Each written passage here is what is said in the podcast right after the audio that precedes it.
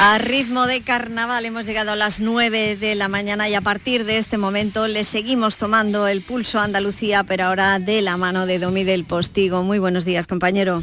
Una mano que está siempre agarrada a la tuya. no me sueltes, no me sueltes. Eso jamás. Eso no va a ocurrir jamás. Y atenta a la palabra jamás. ¿eh? No olvides nunca lo que significa y lo intacta que estará siempre.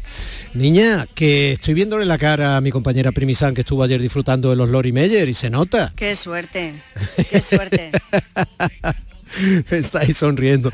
Bueno, y eh, también hablaba esta mañana yo con un par de amigas que habían estado en la feria de Córdoba, te estaba escuchando, que estaba recordando he escuchado a algunas personas que la han estado disfrutando ya en el inicio y bueno, y tenemos carnavales, quiero decir que tenemos millones de motivos para seguir defendiendo la alegría juntos. Por supuesto.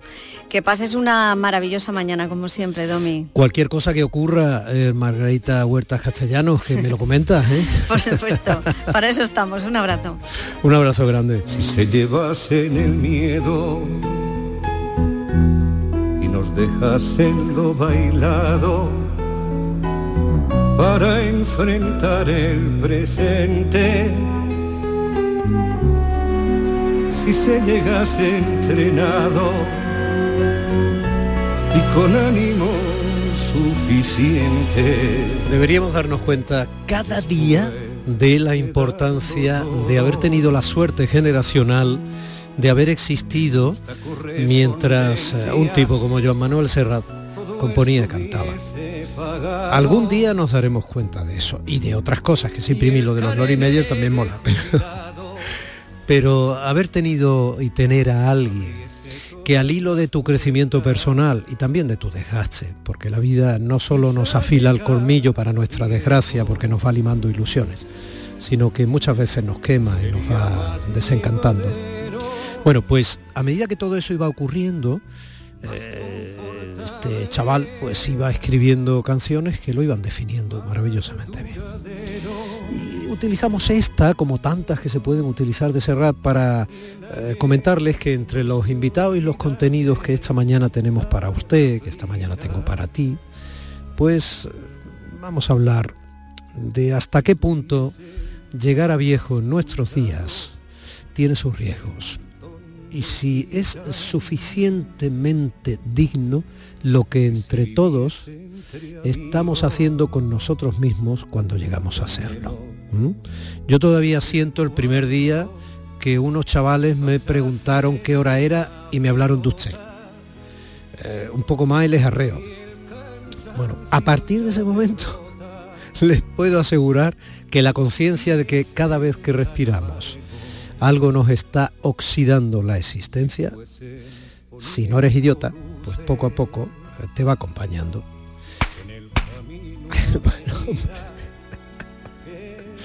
bueno, son eh, cerquita de las 9 y 5 de la mañana y eh, que sepan que vamos a tener hoy alguna que otra sorpresa, gente estupenda y vamos a empezar efectivamente hablando con quien mucho sabe, ¿eh? después de un encuentro profesional al más alto nivel que se clausuraba ayer en Málaga, de cómo es eso de llegar a viejo.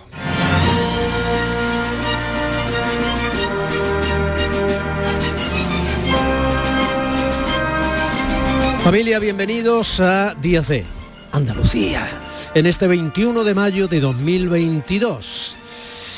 21 de mayo de 2022 en el que anda haciendo el bypass técnico en Sevilla para que nosotros emitamos este programa desde el Centro de Producción de Canal Sur Radio en Málaga. ¿Quién? Pues ni más ni menos que don Manuel Fernández. Manolo, buenos días.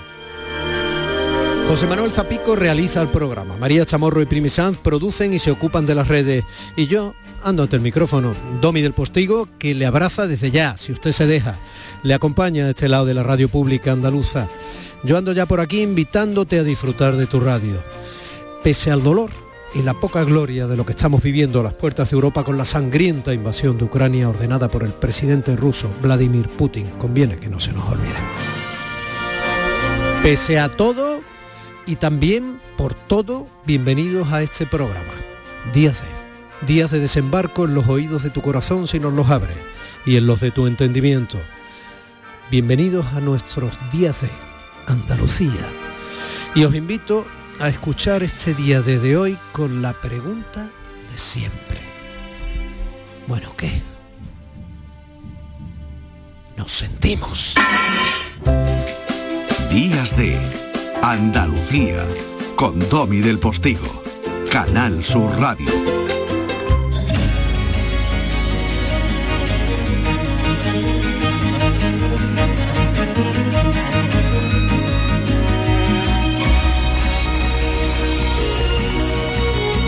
¿Y por qué hemos elegido en nuestro espacio de actualidad para abrir el programa este fin de semana de mayo eh, el tema que vamos a tratar? Bueno, porque probablemente, probablemente, si somos conscientes de lo que nos está pasando y de que el tiempo nos pasa, fíjense, un gerundio y después eh, ese tiempo verbal que sigue eh, utilizando el verbo pasar, si somos conscientes de, esa, esa doble semántica, de ese doble significado, nos daremos cuenta de que probablemente también podemos ser protagonistas, aunque todos no nos califiquemos como ancianos o como personas de la tercera edad, con ese eufemismo que habitualmente se utiliza, de que quizá este no sea país para viejos. Ayer por la tarde se clausuraba en Málaga, precisamente, eh, con la presencia de la ministra Pilar Job, entre otras autoridades, cuando fue su inauguración, el decimosegundo Congreso Notarial Español, que en esta edición se ha centrado en un asunto clave de nuestro tiempo bajo el significativo título del envejecimiento de la sociedad, principal desafío del siglo. Y mm, por si acaso creen que yo les exagero, ya verán que escuchando al Mudena Castro Girona, eh, van a comprender que de exageración nada. Almudena, buenos días. Muy buenos días y gracias por, dar voz a, este maravilloso encuentro en, una de las materias que es el mayor desafío que tenemos no solo España, sino el mundo en general. Almudena, usted es notaria, directora nacional de la Fundación Aiquitas de Protección Jurídica de las Personas Vulnerables. ¿Son vulnerables las personas mayores? Creo que a las personas mayores les podemos poner en una situación de vulnerabilidad. Siempre he defendido la que la persona mayor no es que sea débil, eh, puede tener unas circunstancias en las cuales pueda tener una mayor dificultad, pero creo que son mucho más recios que muchos de los que ah, supuestamente nos consideramos jóvenes. Mm. Pero, pero sí es verdad que tanto el Estado como, como la sociedad no puede poner a la, a la persona eh, de edad eh, o las personas más mayores en una situación, en una situación en la que pueda verse en, en esa vulnerabilidad. Sí, bueno, vamos por partes. Eh, a ver hasta dónde podemos hacer como sociedad o hasta dónde podemos hacer cada uno de nosotros para llegar a viejo de la manera más decente y más saludable posible. ¿no? Entonces, vamos a ver, vamos por partes. Primero, usted notario. Eh, Así es. Almudena, suena fatal. ¿Por qué? Hay un cliché en la sociedad, eh, el cliché de que el, notario firma y cobra, eh, que es el cliché que existe en, toda la sociedad, eh, yo creo que es uno de los mayores clichés que, tenemos que destruir y que eh, si, si, de algo se caracteriza el notario es de recibir en sus despachos a personas de diferente índole, de diferentes circunstancias, de diferente condición, recibe los anhelos, las preocupaciones, los deseos y le intenta dar la, la forma jurídica más adecuada. Estamos distribuidos eh, en todo el territorio nacional, en un pueblo perdido de la provincia de Urense, que puede ser, por ejemplo, Bande, eh, no habrá nadie más que el notario, eh, porque no está otra persona presente. Entonces, em, en la actualidad ese cliché que yo sé que existe, existe también en relación con otras profesiones, pero creo que generalizar es el mayor error que podemos, que podemos cometer. Generalizar y no contextualizar son probablemente dos de los grandes males junto con el cortoplacismo y la ansiedad cotidiana de nuestro tiempo. Pero bueno, de eso hablaremos otro día. Almudena, que veo que con usted se puede hablar muy bien y mucho. A ver, Almudena, eh, yo doy fe, sin ser notario, de que el cliché de los notarios existe. ¿vale? Efectivamente, y yo se lo reconozco. no hay fe. ¿Qué puede hacer eh, el derecho? ¿Qué puede hacer, eh, por ejemplo, la notaría, ¿no? Para defender las diferentes situaciones de vulnerabilidad que se van sumando en nuestro tiempo a la condición de ser viejo. Vamos a ver, en este Congreso una de las cuestiones que hemos abordado, lo primero es que no nos hemos reunido los notarios solos para mirarnos el ombligo.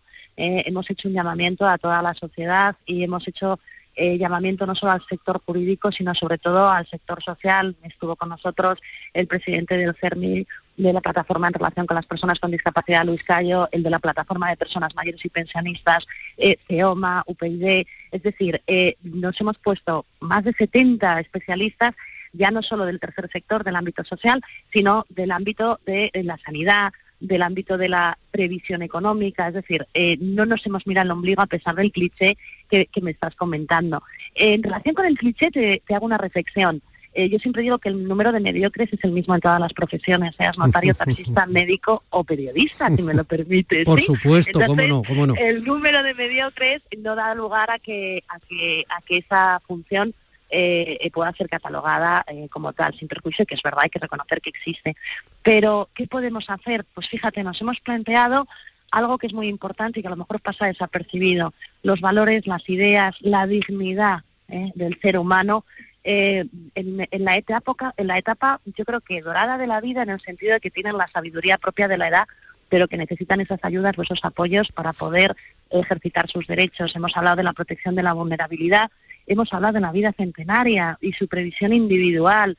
Eh, tan importante es llegar, eh, si Dios quiere, y, la medicina también lo ha permitido, a una vida centenaria, pero también calidad, no solo dame años, sino también calidad de vida a esos años, ¿no? Y finalmente la previsión social y, política, como es lógico, porque esto es una cuestión por parte de, todos. Mm. Varias apreciaciones que voy sumando. Almudena, mm, por supuesto, esconderse tras una etiqueta ocupacional o política, gremial, quiero decir, de cualquier tipo, no, por supuesto, eh, no cura las carencias de quien se esconde tras ello. Pero bueno, dicho esto, aunque a veces les es muy útil, pero bueno, dicho esto, también es, eh, yo creo que es símbolo de nuestro tiempo. Vamos a ver. Eh, sería importante, por ejemplo, para una persona que llega viejo ahorrar para poder defenderse con ese ahorro, ¿no? En un momento determinado de las cosas que le puedan sobrevenir. Eh, el 77% de los ciudadanos eh, considera que es muy importante ahorrar, pero no nos engañemos. Luego la estadística dice que la gran mayoría no ahorra.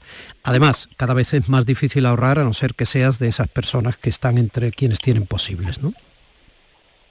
Efectivamente. cada vez es más complicado el, poder, el poder ahorrar, pero también se tiene que permitir al que tiene esa posibilidad de ahorro eh, facilitar esa previsión para hacia el futuro. Eh, si la, existencia en España de un Estado social y democrático de derecho implica, sobre todo en el ámbito social, eh, dos cuestiones. Primero, el cumplimiento por parte del Estado de las obligaciones asistenciales en vía prestaciones eh, sociales o prestaciones públicas, pero también tienen una segunda, una segunda vertiente, y aquí el, el notariado ayuda a esa vertebración, y es permitir al individuo que con su autonomía de la voluntad sin que el derecho ni las normas le entorpezcan, sino todo lo contrario, poder diseñar ese propio traje a medida. Y dirás, ¿qué barreras hay? Pues hay una barrera, por ejemplo, que puede ser la legítima, eh, sobre todo en el ámbito del Código Civil, que rige en la mayoría de España. Recordemos que tenemos una legislación plurilegislativa, por decirlo, valga la redundancia, donde a lo mejor en otras comunidades autónomas, como puede ser eh, Cataluña, Aragón, Navarra, Galicia, tienen de lo que se llamaba antiguamente derecho foral propio, derecho autonómico propio, donde a lo mejor hay una mayor libertad para hacer esa previsión, ¿no? Luego también se tiene que ayudar por parte del Estado. Pero Almudena, cuando te refieres a la legítima, eh, te refieres a lo que establece. Sí, no, no, está muy bien, está muy bien. A mí me encanta el ritmo que le imprimes a todo esto. Me llevas con la, lengua fuera. Eh, maravillosamente bien. Em, eh, cuando dices la legítima, te refieres a la parte que establece la ley que limita la libertad de quien en un momento determinado, por ejemplo, quiere hacer un testamento, ¿no? A la que te tienes que someter sí o sí es la porción. O sea, tú, tú puedes intentar desheredar a tus hijos, pero tus hijos tienen la legítima que le corresponde, aunque tú quieras desheredarlos, por Ay, Domi, para desheredar tienes que tener causa legal. ¿eh? No se puede desheredar tan fácilmente. Eh, tiene que existir una causa legal que prevé la ley. Entonces, la legítima es esa parte que sí o sí tiene que ir a determinados herederos, que pueden ser los hijos, efectivamente. ¿Qué ocurre? Salió además hace poquito en prensa en relación con nuestros mayores. Eh, por ejemplo, la legislación que rige en Cataluña sí que prevé que la falta de atención y ayuda y de contacto directo con el testador permite al, al testador eh, el no eh, el, desheredar pero esa previsión no está en el resto, por ejemplo, en el Código Civil que rige en Andalucía. Entonces, ¿qué ocurre? Que encima vienen los hijos ingratos, eh, o los sobrinos, bueno, los sobrinos no, no son legitimarios, pero los hijos ingratos que no han atendido al padre, ni a la madre, ni a nadie, pero que luego vienen rápidamente a reclamar lo que encima se creen que es suyo. Eh, eso es una barrera que el legislador eh, debería de intentar modificar y adecuar a la realidad social que tenemos a día de hoy. Y luego eh, está la tragedia y luego está la tragedia griega que hoy tiene formato de culebrón de decir a mi padre o a mi madre eh, un listillo la enamoró cuando ya no estaba en sus cabales y le robó toda la herencia y nos dejó desheredado. Y te hago una reflexión social, eh, no jurídica. El ser humano no busca amor fuera si lo tiene en casa. ¿sí? Eh, entonces, que solos dejamos a nuestros mayores eh, muchas veces, porque eh, no te has dado cuenta de que papá o mamá necesitaban ayuda, ahora que están solos y has, has permitido que esa, ese culebrón se produzca, a lo mejor es una reflexión que no, no es jurídica, sí que es social. hace poquito alguien se quejó en relación con, con un tema así, pero era por un poder, porque, y fíjate, había sido un poder que un matrimonio mayor se había dado entre ellos, no había la, la permíteme la palabra, aunque sea despectiva, pelandrusca o pelandrusco, ¿eh? que existen en los dos lugares. ¿eh? claro, claro, el claro. como el masculino, sino que era un matrimonio mayor que recíprocamente se habían autorizado el uno al otro a actuar en su nombre después de 50, 60 años de casados, creo que ahí hay confianza, ¿eh? me parece a mí de mucha vida en común. Bueno, pues el, la señora viene con un Alzheimer eh, profundo, el marido tiene que vender la casa para poder irse a una residencia, ¿eh? no para dejarla abandonada eh, irse a vivir a Cancún, no, no, se mm. fue con ella a la residencia. Eh, al fallecer la mujer, aparece el hijo y dice que, se, que su madre no sabía lo que estaba haciendo cuando otorgaba el poder. Y yo le pregunto, como no sabías, ¿por qué? Porque se quejó y se enteró que le habían vendido la, casa con posterioridad al fallecimiento. Digo, ¿tú no te habías enterado antes de que tu madre estaba en una residencia con tu padre? ¿Cuándo Pero qué fácil es qué fácil es decir, mamá no sabe lo que hace. Mm. Eso es una cuestión que no respetamos la voluntad de nuestros mayores. ¿Cuándo deberíamos hacer testamento en defensa propia y también en defensa de quienes queremos, ¿no? Porque no siempre vamos a estar pensando que quienes queremos nos abandonan o luego se aprovechan. Cuando uno está, eh, en, a ver, yo lo tengo hecho, lo hice con 25 años. Pero tú eres notaria, Almudena. Tú eres notaria. Preveo, preveo. El testamento es algo además que se puede hacer con muchísima tranquilidad en el sentido de que, primero, es un, es un documento eh, cuyo coste económico es, ínfimo. O sea, desde, desde el año 89 el valor es 30 euros masiva, con lo cual dime tú qué, qué instrumento existe en nuestra, eh, eh, ya no sé, una barra de pan no vale lo mismo que en el año 89, ¿no? Pero bueno, eso aparte. Hay que hacerlo y se puede cambiar cuando uno quiera, es decir, las circunstancias cambian eh, pues ah, también se debería de cambiar el testamento. Eh, por ejemplo, ¿qué me encuentro? Padres, no hablo ya de mayores, eh, padres con hijos pequeños. Pues su preocupación cuál es? ¿Qué, pasa con mis hijos cuando yo no esté? Si morimos los dos, ¿quién les ayudan? ¿Quién les cuidan? Los mayores, no tener problemas o no dejar problemas a los hijos, que es la mayor preocupación del ser humano el intentar dejar este mundo en paz y ayudando a todos. Bueno, pues en esa labor de previsión, el testamento hay que hacerlo cuanto antes. Existe esa creencia a lo mejor propia de nuestra sociedad de que hago testamento y me muero. Pues no, el testamento no es una sentencia de muerte. Hay que intentar evitar hacerlo justo en el momento, eh, en el momento en el que a lo mejor esas facultades están más mermadas, ¿no? Mm. Eh, qué pena tener poco tiempo, se me va a quedar demasiadas preguntas fuera. Estoy a tu disposición, también cuando me quieras. ¿Y se puede hacer una reflexión? Sí, claro. No solo el testamento. Eh, todos estamos preocupados de de, dejar este mundo, como te he dicho, en paz pero no preveemos que a lo mejor podemos no dejar este mundo, pero necesitar una ayuda o un apoyo eh, durante nuestra ancianidad o durante nuestra juventud, porque podemos tener, por ejemplo, un ictus o cualquier necesidad de apoyo. La labor preventiva a través de lo que son los poderes preventivos, las voluntades médicas anticipadas, los apoyos en el ejercicio de la capacidad jurídica recientemente modificado por la Ley 821 es una labor que de prevención que es muy necesaria. Concrétame voluntad médica anticipada. Eh, la voluntad médica anticipada es un documento, además en este caso tenemos diferentes posibilidades de regulación porque tenemos competencia autonómica. Es aquel documento que va dirigido al ámbito de la salud. ¿Qué cuidados quiero recibir en el momento último de mi etapa de la vida, en el momento de la muerte, para mantener la dignidad de la persona? Que esa es la esencia. Vale, vale, vale, vale. Mm, oye, ha habido, bueno, dos apreciaciones muy rápidas casi fuera de tiempo. Una de ellas, eh, si seguimos con un crecimiento vegetativo de, gente cansada, Europa de vuelta y nuevos ricos, eh, no vamos a tener médicos jóvenes que traten a tantas personas mayores en los hospitales en que nos convirtamos. Totalmente, además hablas con alguien que adora la medicina, eh, mi padre era médico y creo que es una de las funciones que de, las, de los servicios que, tenemos que cuidar, eh, la, medicina y, nuestros profesionales sanitarios que también nos han tratado en esta época de pandemia y, hay que reflexionar. Oye, alrededor, y es la última apreciación, desgraciadamente, el, alrededor del Congreso Notarial que se ha celebrado en Málaga, hasta el día de hoy ha habido una exposición eh, interesantísima donde había algunas cosas geniales. Eh, por ejemplo, el testamento de Isabel la Católica o de Lope de Vega. Me he quedado alucinado cuando estaba echándole un vistazo para que veamos también hasta qué punto el derecho y lo que es dar fe notarial, ¿no? Las actas también concretan peldaños de la historia y nos ayudan a entender y a contextualizar los tiempos pasados, ¿no? Eh, bueno, tanto que hemos hablado de la isla de La Palma con el volcán, hay un acta notarial del asedio de la isla de La Palma por parte del pirata Francis Drake en 1585, pirata para nosotros, para los británicos era un héroe. Em, había, por, ejemplo, un certificado de escribano que acreditaba de que Málaga estaba libre de la peste, ahora que estamos con la cultura de la pandemia, ¿no? O una carta de libertad a un esclavo que se llamaba Ali Bucaja por su amo el 4 de julio de 1678, que suponemos que Ali Bucaja daría palmas con la oreja de alegría.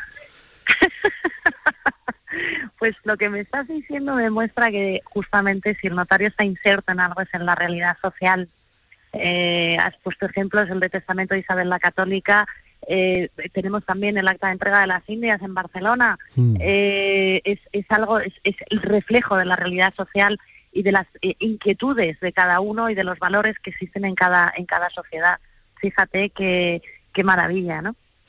Doy fe de lo fácil y lo interesante y cómo se aprende de hablar con usted. Almudena Castro Llerona. Y yo de hablar con usted. ha sido un verdadero placer. No será la última vez si usted así lo, lo permite. Por supuesto, por supuesto, a su disposición cuando quiera. Ojalá que lleguemos a viejo lo más dignamente posible y, y podamos comprobarlo ambos. Un beso. Así sea, un beso fuerte.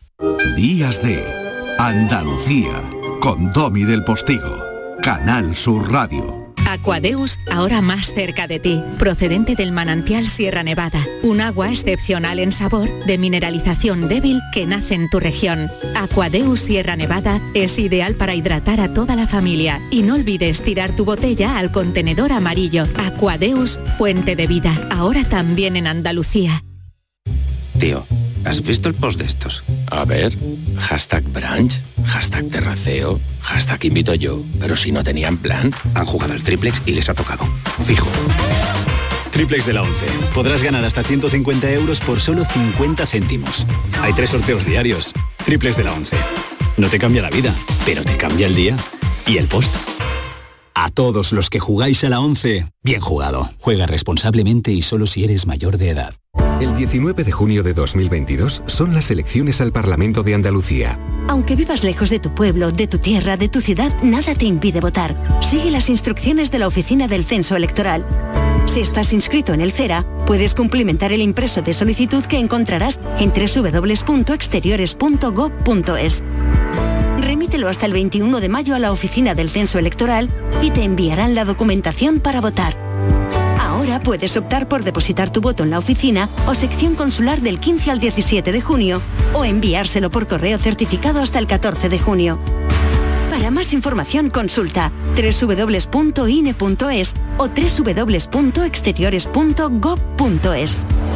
19 de junio de 2022. Elecciones al Parlamento de Andalucía. Infórmate llamando al teléfono gratuito 919-0622 o entra en eleccionesparlamentoandalucía2022.es. Junta de Andalucía. Canal Sur Sevilla, la radio de Andalucía. Si necesitas un electrodoméstico, ¿por qué pagar de más en grandes superficies? Ven y paga de menos en Tiendas El Golpecito. Tus primeras marcas al mejor precio y una selección de productos con pequeños daños estéticos con descuento adicional y tres años de garantía. Tiendas El Golpecito. Ahorra hasta el 50% en tus electrodomésticos. 954 100 193 y tiendaselgolpecito.es. ¿Eres de los que se desesperan cuando no carga un vídeo en YouTube? Vente a Unicable y combina nuestros servicios de fibra, móvil y televisión como quieras. En Unicable encontrarás tarifas de otro planeta. Visítanos en La Rinconada, Umbrete, Cantillana, Santiponce, La Puebla del Río, San José de la Rinconada y Alora, en Málaga. Encuéntranos en unicableandalucía.com. Recuerda, tu operador local es Unicable. Este lunes a la una de la tarde, la tertulia de la jugada de Sevilla en Burro Nervión. La gastronomía más canalla se cocina en el barrio de Nervión. Burro Canaglia, en calle Luis Montoto 112. El análisis, el debate y los protagonistas del fin de semana deportivo en Burro Canaglia Nervión. Las mañanas del fin de semana son para ti, con Andalucía en la radio con toda la luz, el talento y la alegría de nuestra tierra, con nuestra historia, cine, flamenco y toda la actualidad del fin de semana. Días de Andalucía, con Domi del Postigo, los sábados y domingos desde las 9 de la mañana. Quédate en Canal Sur Radio, la radio de Andalucía. Doña Dolores del Pons lo petó la semana pasada con el capítulo primero de nuestros gentilicios, cuando en la base de todo esto no está ni más ni menos que aquello de ¿Y tú? ¿De quién eres? ¿Y tú de quién eres? De Marujita. El olivo de las palabras. Claro que si eres de Marujita puedes llamarte marujiteño o marujité o Pepito el de Marujita, como se llamaba el gran Paco de Lucía y otros tantos, ¿no? Pero en este caso el gentilicio no es exactamente así, porque más eso sería el hijoicio o el personalicio. Pero cuando es gentilicio, ahí tenemos que hablar de toda la comunidad que pertenece a un mismo sitio, no una misma madre. ¿No es así? Mi querida catedrática de la lengua, un besito. Buenos días. Hola, buenos días, Domi. Encantada de saludarte un sábado más. Bueno, pues eh, con el capítulo 2 de tus exitosos gentilicios, vamos, es que me llamó todo el mundo. Ah, porque es que estos gentilicios los estamos utilizando de, excusa, de, de, vil excusa, para a partir de ellos repasar, aprender más sobre historia lingüística de Andalucía. Y claro, nos fijamos en los gentilicios raros, no en el que es de Sevilla y se llama sevillano, sino como veíamos la semana pasada, en los exitanos de Almuñécar, los colonos, los moriscos, los abderitanos de Adra, pues en ese sentido vamos a seguir hoy. Bueno, pues para que no sirva de excusa, excúsame tú y vamos al tema. Em, ¿Por quién empezamos? A ver. A ver, espérate. Dime, dime, venga, venga. Dimos varias, no, es verdad, porque atacamos varias provincias, pero no importa que repitamos incluso, la cosa es que enganchemos con la curiosidad que tienen detrás algunos de esos gentilicios, ¿no? Pero bueno, vámonos, no sé, en provincia de Granada. Venga, pues nos vamos por ejemplo a Guadix, ¿de acuerdo? Tierra de cueva. Ahí va, pues entonces en Guadix tenemos un gentilicio más o menos normal, estándar, que es llamar a la gente de Guadix guadijeños, pero hay también otra posibilidad que es llamarlos accitanos, con 12, ¿no? 12 de casa. Accitano. Bueno, ¿y de dónde ha salido eso? Eso suena pues muy antiguo, más que romano. ¿eh? Claro, los romanos llegan a la península en el 218 a.C., pero aquí había gente, esa gente vivía en lugares y esos lugares tenían nombre.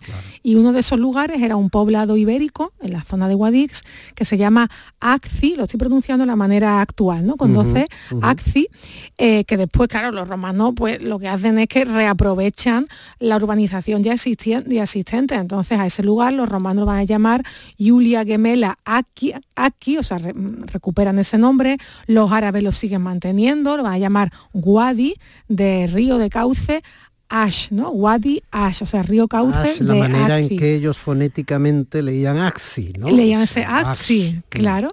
Y Wadix viene de ese mismo origen arabizado. Entonces, río, es un topónimo, de, Axi, río de eh, ahí va.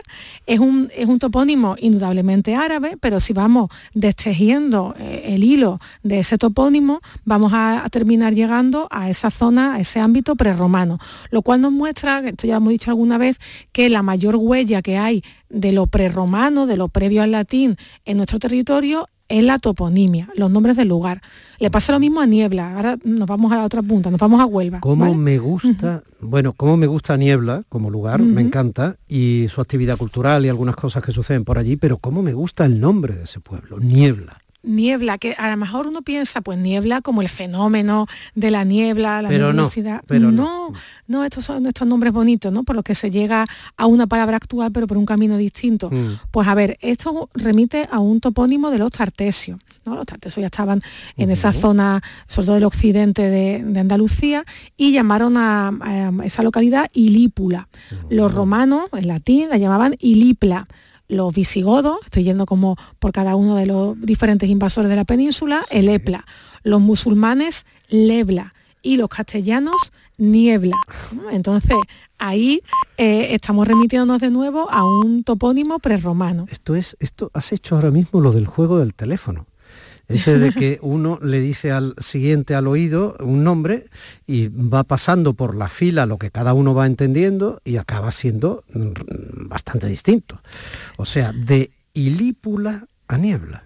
Efectivamente, y por eso los habitantes de allí se los llama iliplenses, iliplenses. dice, porque si son de niebla, ¿por qué no los llaman de otra manera? Pues porque se está tomando el gentilicio del primitivo topónimo, del primitivo nombre del lugar. ¿Cómo se llamarían los que son de Dos Torres en Córdoba? Bueno, este nombre me encanta. Nos vamos a Córdoba, ¿no? A mm, Dos Torres, que es un mm. pueblito precioso, Los Pedroches, por la zona de eh, Pozo Blanco, que además salió de unir dos villas, Torre Milano y Torre Franca, en 1839. De ahí las dos torres, en realidad es la unión de esas dos poblaciones con su torre, claro. Pues esas dos torres, sus habitantes, que son 2.450, son llamados Usías, Usías con U.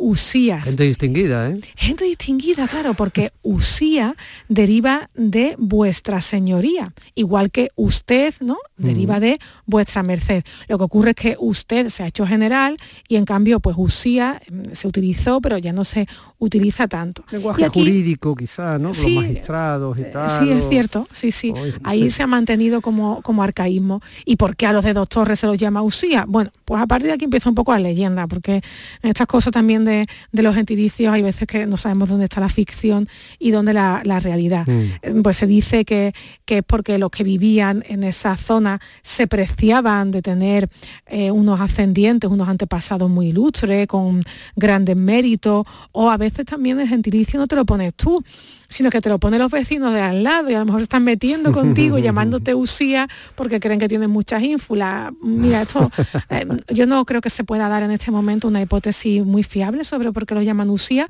pero bueno, es interesante que, podamos rastrear sobre ese Usía en Andalucía. Ah, pero entiendo que el plural de las personas de Dos Torres en la provincia de Córdoba es Usías. Sí, sí, sí, ellos lo llaman Usía.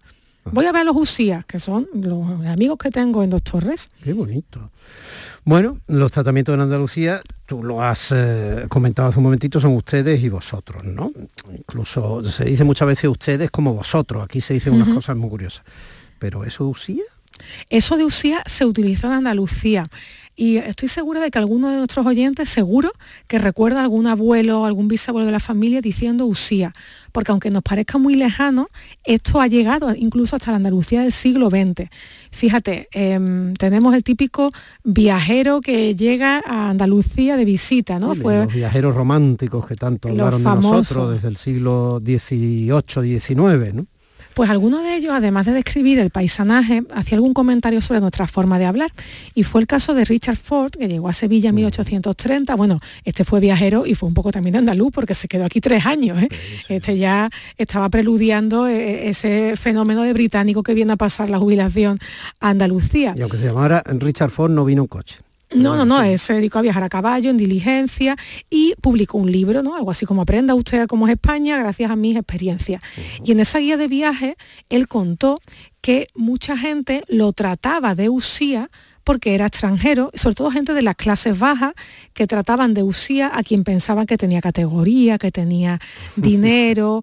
Y entonces en Andalucía, pero no solo en Andalucía, existió incluso hasta el siglo XX ese tratamiento de eh, usía, no solo usted, sino como algo más mm, cortés incluso que, usted. Bueno, tú me has llevado a tu Sevilla con toda intención y a mí me parece maravilloso. Pero mm, eh, continuemos por provincias. Provincia de Jaén. La gente de Isnatoraf es innatorafeño? a ver, claro, Inatoraf, es que el, nombre del pueblo es precioso. Qué nombrazo, ¿eh? Qué nombrazo de pueblo. Es un nombre con una altura, ¿no? Iznatoraf. Ah. También lo llaman Torafe, por cierto, a esta localidad. Mm. Esto está en la comarca de Las Villas, como has dicho, en Jaén, sobre un pequeñito cerro en la loma de Úbeda. Es un pueblo pequeño, tiene unos mil habitantes. Seguro que algunos ahora eh, nos está escuchando en este momento y les mandamos un saludo. Y a esos habitantes, bueno, se los llama torafeños, ¿no? De Iznatoraf, torafeños. ¿Qué nos interesa de este nombre? Bueno, pues yo aquí eh, creo también que podríamos pararnos en que nuestros oyentes reflexionasen sobre cómo en nuestro mapa de Andalucía hay pueblos que comienzan por IZN, como este Iznatoraf o Iznayoz en Granada o Iznate en Málaga, Iznadiel en Jaén, son arabismos. Y hay otros pueblos que en cambio empiezan por AZN, AZN, o sea, Analcázar en Sevilla, Analfarache, San Juan Alfarache, ¿no? Donde está la sede de Canal Sur Televisión, Analcollar. Entonces, em, sin que haya una división radical, porque eso en la lengua en general no pasa, sí que parece que, aun siendo los dos elementos del árabe, mm, el resultado con A, hacen, se da más en la Andalucía occidental, Analcázar, Analfarache, Analcollar, y el resultado con Icen en la oriental, Iznate, Este, Inatoraf, etc. ¿Y esto de dónde sale? Pues esa raíz, sea con solución en Izen o en Azan remite a una forma árabe que significa lugar de defensa, núcleo defensivo, fortaleza, castillo, algo de esa naturaleza. Mm, con esto también podemos pensar que esas divisiones que a veces hacemos entre la forma de hablar del Oriente y del Occidente también tiene un reflejo incluso en la toponimia, en la forma de llamar a las localidades en el mapa. Mm. Me está haciendo reflexionar mucho de manera muy sustanciosa. Bueno, déjame que me venga para la Costa del Sol mía. A ver, eh, la gente de Marbella, por poner una cosa muy conocida, ¿no? Marbella es Marbella, ¿no? Por no entrar en nombres así particulares.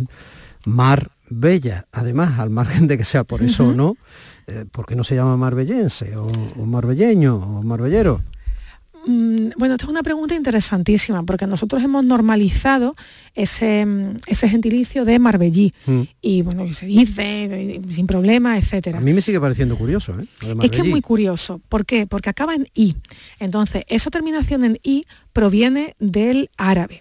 Lo normal cuando dos lenguas están en contacto, como fue el caso del castellano y el árabe en la Edad Media, o como pasa hoy con el español y el inglés en Estados Unidos, lo normal es que se presten palabras, ¿no? Mm. palabras concretas, como piezas léxicas, vocabulario. Mm. Mm. Pero es más raro que se presten elementos gramaticales. Eso es más difícil de traspasar.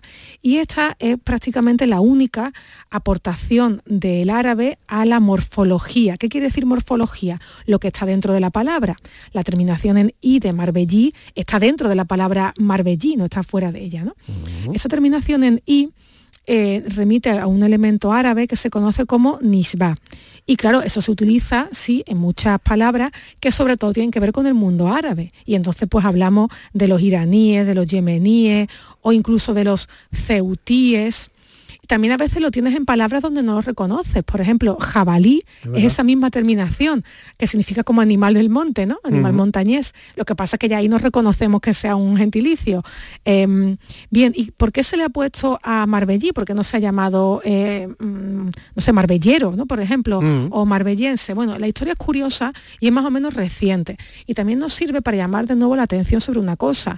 Nosotros no somos solo lo que fuimos en la Edad Media o en el siglo XVI seguimos construyendo la lengua hoy en el siglo XX. ¿Y qué pasó en el siglo XX? Que la gente decía marbellero, los de Marbella se llamaban marbellero, mm.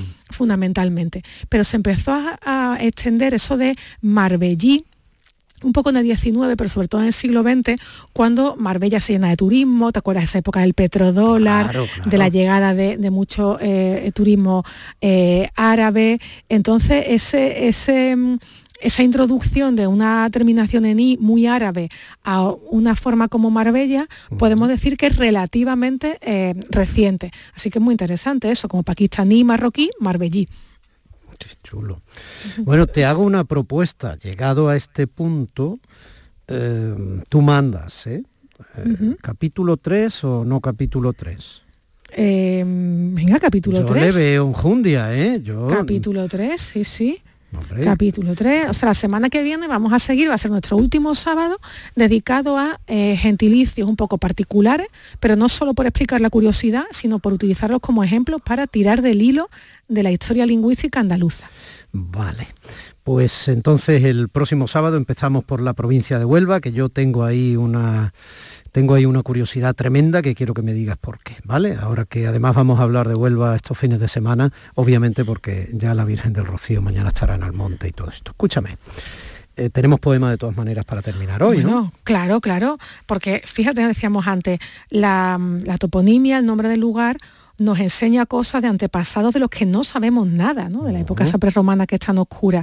Em, he querido utilizar esa imagen, la toponimia, como luciérnaga de un tiempo oscuro, para terminar leyendo un poema de José Ramón Ripoll, que es un escritor, poeta, eh, periodista eh, nacido en Cádiz en 1952, ganó hace unos años el premio Loewe por la lengua de los otros, y vamos a hablar de eso, de cómo las palabras iluminan la realidad. Qué interesante, ¿no? La lengua de los otros.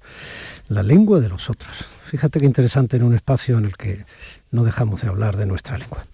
Bueno, pues... Ahí vamos, canto, canto y señal se llama el poema. Venga. Canto y señal.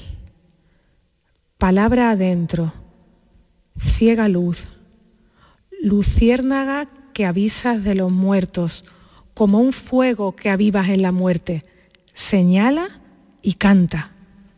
Canto y señal. Señala y canta.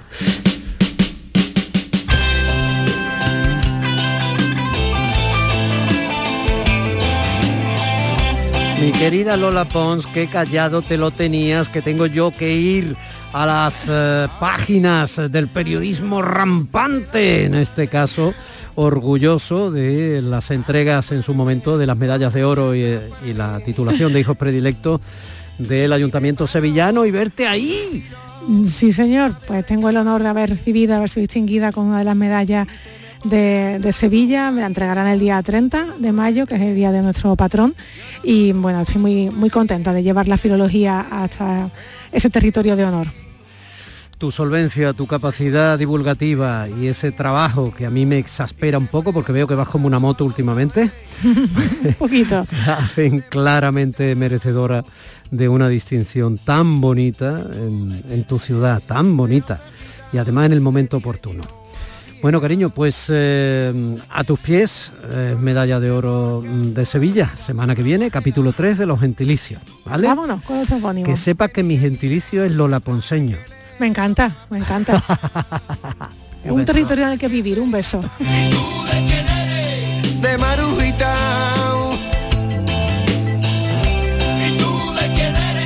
De Josefita, le dije yo a la vieja ¿Conoce usted por casualidad a Rafaela? ¿Y tú de quién eres? De Miguelina, la que le tocaba prima hermana, a la que se casó de penartí con unión, del que vendía cupones en la esquina San Cristales y me decía, ¿y tú de quién eres? De Marujita. Bueno, pues nosotros somos de días de Andalucía.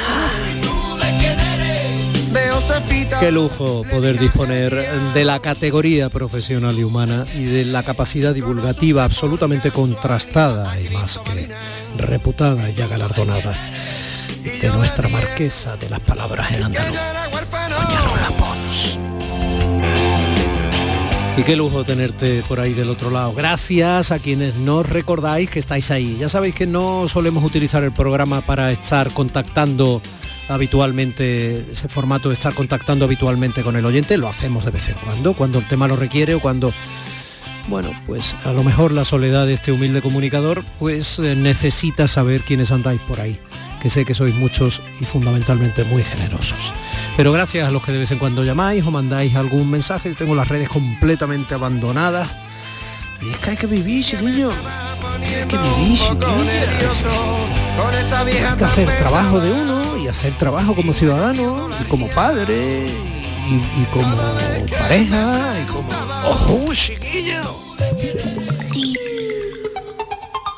días de Andalucía con Domi del Postigo Canal Sur Radio. ¿Por qué Agua Sierra Cazorla es única? El equilibrio de su manantial es único, el más ligero en sodio, la idónea para la tensión arterial, más rica en magnesio, calcio y bicarbonato. Y ahora Agua Sierra Cazorla con los refrescos saludables de verdad, sin azúcar y sin gas, más naranja y limón. Agua Sierra Cazorla, la única en calidad certificada. Es el momento de ahorrar hasta un 70% en tu factura de luz. Este mes de mayo Social Energy presenta grandes descuentos en instalaciones premium en Face, con 25 años de garantía. Atrapa el sol con Social Energy y aprovecha las subvenciones. 955-441-111 o socialenergy.es. La revolución solar es Social Energy. El 19 de junio de 2022 son las elecciones al Parlamento de Andalucía. Si tienes una discapacidad visual superior al 33% y conoces el sistema braille o estás afiliado a la ONCE, puedes ejercer tu derecho al voto con plena autonomía. Puedes solicitarlo hasta el 23 de mayo de 2022. Voto accesible. 19 de junio de 2022. Elecciones al Parlamento de Andalucía. Infórmate llamando al teléfono gratuito 919-0622 o entra en eleccionesparlamentoandalucía2022.es. Junta de Andalucía. Ya estamos. El Almería lo tiene todo preparado para regresar siete años después a la primera división. En la fiesta del ascenso ya está todo listo. Y nosotros también lo estamos para contártelo. Además, el Málaga está a punto de abrochar su permanencia en segunda. Y también en juego está la penúltima jornada de Primera Federación. Síguelo todo en la gran jugada de Canal Sur Radio. Este sábado, Almería, Alcorcón y Málaga, Burgos. Desde las 7 de la tarde en la gran jugada de Canal Sur Radio con Jesús Márquez. Quédate en Canal Sur Radio, la radio de Andalucía. Días de Andalucía con Domi del Postigo, Canal Sur Radio.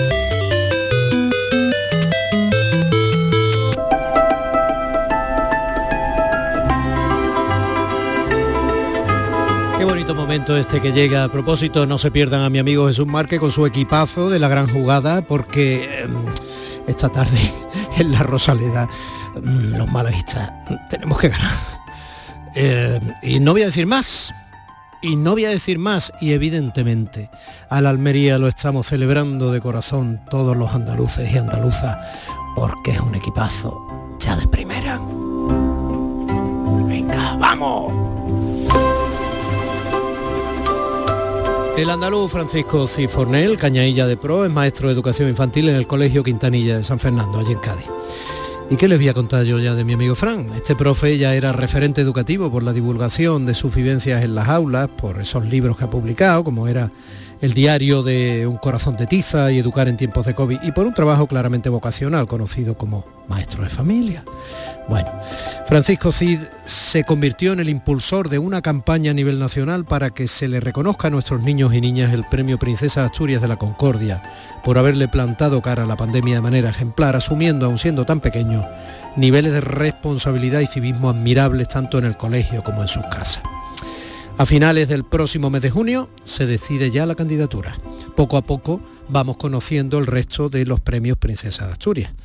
Tras el gran trabajo realizado en la ilusión derrochada en la captura de apoyos, alea jacta est. La suerte está echada aunque tú no les des latín a tus pequeñines, ¿no, Fran? Buenos días. Buenos días, Domi. No, no, ya lo que me faltaba, darle latín ya a ellos, aunque ellos me enseñan todos los días muchas más cosas de las que yo sé, ¿eh? no te vayas a creer. Pero, pero no, todavía no, dejemos que cada, que cada etapa tenga su, su tiempo, ¿verdad? Oye, pese a que la cosa ya va en su carril, eh, seguimos recordando eh, apoyos de gente reconocible y popular y hoy tienes a una cadaval y yo eh, con los cadaval muero, Frank, porque les tengo, Y yo, yo. es que yo les tengo un enorme cariño y, y bueno, y César y Jorge me parecen una suerte que tiene este país para mantener viva la ilusión por reírse de casi todo.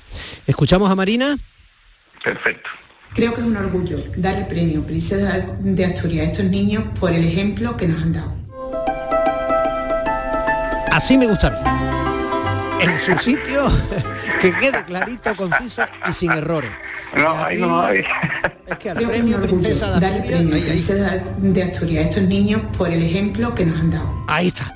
Ahora, ahí, en dos partes. Es que, no, es que ya le hemos dado el premio Príncipe de Asturias en vez de Princesa. A, la fufodia, a la euforia en vez de a la concordia. Que he escuchado de todo. A los reyes, a los princesos, a todos, a toda la casa real hemos dado, le hemos dado reconocimiento. Los marinas un encanto, un encanto de mujer. La verdad que como tú dices, eh, se le tiene un cariño enorme a él y a sus hermanos que, que hace tanta falta reírse en, en- en tiempos que, que parece que que flaquea un poquillo la fuerza, pero pero sí, la verdad que un encanto y, y para adelante. Bueno, Fran, eh, reflexión de hoy, querido. Sí, hoy, hoy vamos a hablar un poquito de, sabes que me gusta de vez en cuando tocar la, la actualidad y, y no sé si la radioyente se pregunta que cómo nos va la cosa después de haber quitado la mascarilla en la escuela, ¿verdad, Domi? Tú como padre te lo puedes preguntar porque tienes dos, dos, dos- dos pequeñazos que, que quitan el sentido. Y, y nada, hoy me voy a poner un poquito más seriote y voy a empezar con una reflexión que decía Sorín, que, que de entre todas las alegrías, las alegrías, la absurda es la más alegre, es la alegría de los niños, de los labriegos y de los salvajes, es decir, de todos aquellos seres que están más cerca de la naturaleza que nosotros. Y querido Domi, déjame decirte, como maestro de trinchera que soy, que me siento, que esa alegría, la de los niños, uf, pues me está costando trabajo encontrarla. ¿eh? Hace algunas semanas que las mascarillas dejaron de ser obligatorias en los centros educativos. Un deseo que es aspirante a maestro, y no de academia, sino de vida, deseaba con aquello que unos llaman alma y otros como yo simplemente ser. Nunca llueva a gusto de todos las aspiraciones en días de vino y rosa, se pueden tornar en tormenta por ser la expectativa mayor que la vivencia. Niños con temor a quitarse el telar de vergüenza, mesas de nuevo vacías por contagios que me recuerdan a otras épocas, familiares que caen en los albores de batalla de fiestas de guardar con la creencia de que la impunidad de la caída de la norma exime de cualquier responsabilidad. Caras sin rostro que le den vida porque prefieren la belleza de la máscara a la realidad de una pubertad que nos llega a todos. Miedos que vienen a la mente de aquellos que jamás debieron padecer lo que padecen, miedos que dificultan un mañana de normalidad, que se reflejan en ansiedades y terrores y que comprimen con fuerza a sus padres con el vigor de la mano de un niño tierno. Confío despertar ese mal sueño, porque hoy, querido Domi, aunque me salga del tiesto que me parió, de la sal de mi isla, de la alegría de mi Cádiz, de la luz de mi caleta, hoy, querido Domi, hoy me encuentro un poquito más triste. Bueno, pues eso, en pleno carnaval además, que es algo que no habrás vivido nunca por generación, porque este carnaval en esta especie de verano adelantado, tú esto no lo has visto antes. Ni en tiempos de guerra. Ahí no se tocaba febrero. Claro, claro. Bueno, pues eh, yo creo que ahí tienes una de las muchísimas razones para levantar el ánimo. Si la mascarilla hay COVID para ti, hay COVID para mí, no te la vaya a quitar. Yo con la mascarilla, te juro no puedo aguantar. Si me tiro un flatito, el gafacito no se va, la jonilla me aprieta.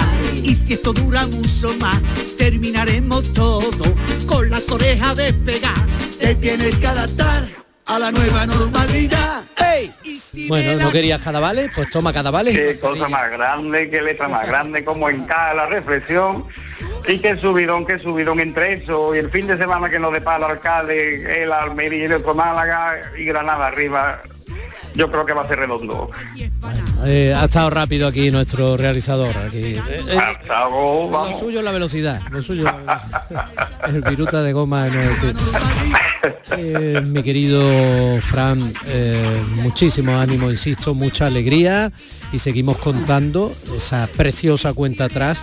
Ocurra lo que ocurra, el 20 ¿qué, de junio, 23 de junio ya no queda nada. el 23 de junio, ocurra lo que ocurra, nosotros lo Lo celebraremos celebraremos. por todo lo alto y evidentemente los niños y las niñas de este país merecen de manera sobrada y tienen ya ese premio a la concordia porque nos han dado una lección impresionante. Ahora toca ayudarles a recuperar la alegría. Un beso muy grande.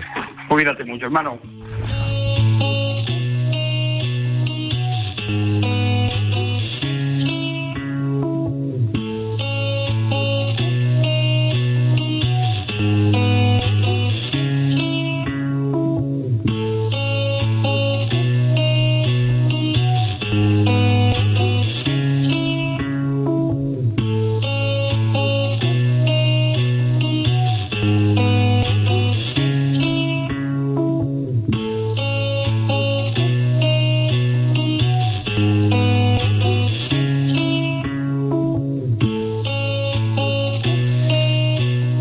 Pequeño, estudiaba en el colegio y todo eso, muchas veces no, no había manera, mm, bueno, no era capaz de hacer por mí mismo, pues yo que sé, a lo mejor quedarme de noche estudiando, ¿no?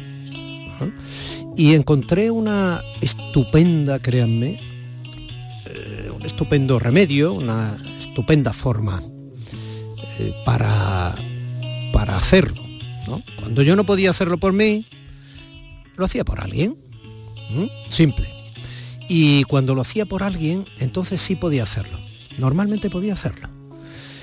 Y probablemente eso deba ser defender la alegría. Como decía Benedetti en aquel poema que luego cantó Serrat, ya que yo comentaba y hablaba de Serrat cuando comenzaba el programa de hoy, ¿no? Pues eh, si defendemos la alegría por los demás, seguramente nos va a salir bien. ¿eh? Entonces, eh, hagámoslo, pensemos en los demás cuando no tengamos ganas de hacerlo por nosotros mismos. Y yo les aseguro que entonces las cosas salen. Les va a sorprender, a lo mejor les parece una pamplina.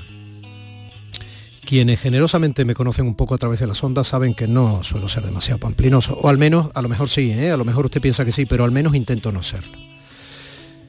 Pero defender la alegría es probablemente lo más importante que podamos hacer y no estar pendiente de todas las noticias con las que hay que rellenar con cara o no de mono y con brazos con pústulas, con las mayores pústulas posibles, del mayor enfermo posible y diciendo tonterías como las que ya se han dicho. Lo digo por lo de la viruela ahora, el mono y todo eso. Defender la alegría como una trinchera, defenderla del escándalo y la rutina, de la miseria y los miserables, de las ausencias transitorias y las definitivas, defender la alegría como un principio, defenderla del pasmo y las pesadillas, de los neutrales y de los neutrones, de las dulces infamias y los graves diagnósticos, defender la alegría como una bandera, defenderla del rayo y la melancolía, cuidado con la melancolía, de los ingenuos y de los canallas, de la retórica y los paros cardíacos, de las endemias y las academias, defender la alegría como un destino, defenderla del fuego y de los bomberos, de los suicidas y los homicidas, de las vacaciones y del agobio, de la obligación de estar alegres incluso. Defender la alegría como una certeza. Defenderla del óxido y la roña, de la famosa pátina del tiempo, del relente y del oportunismo, de los proxenetas de la risa. Defender la alegría como un derecho. Defenderla de Dios y del invierno, de las mayúsculas y de la muerte, de los apellidos y las lástimas, del azar también de la alegría. Porque sé que estás aquí, aquí cerca de mí. Días de Andalucía, con Domi del Postigo, Canal Sur Radio. Tenerte sin ropa que no me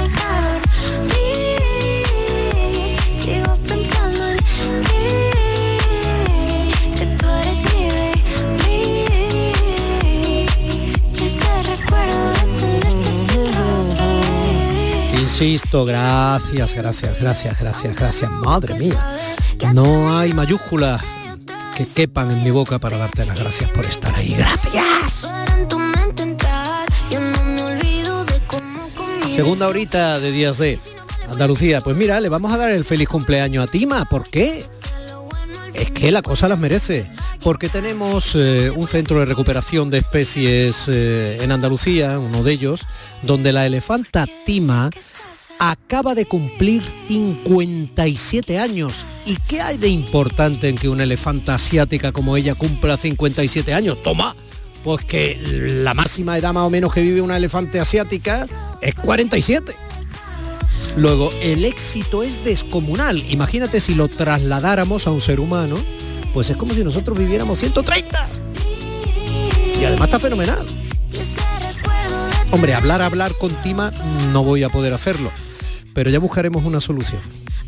Tú estate pendiente después del boleto informativo de la 100 en punto y ya verás cómo lo solventamos.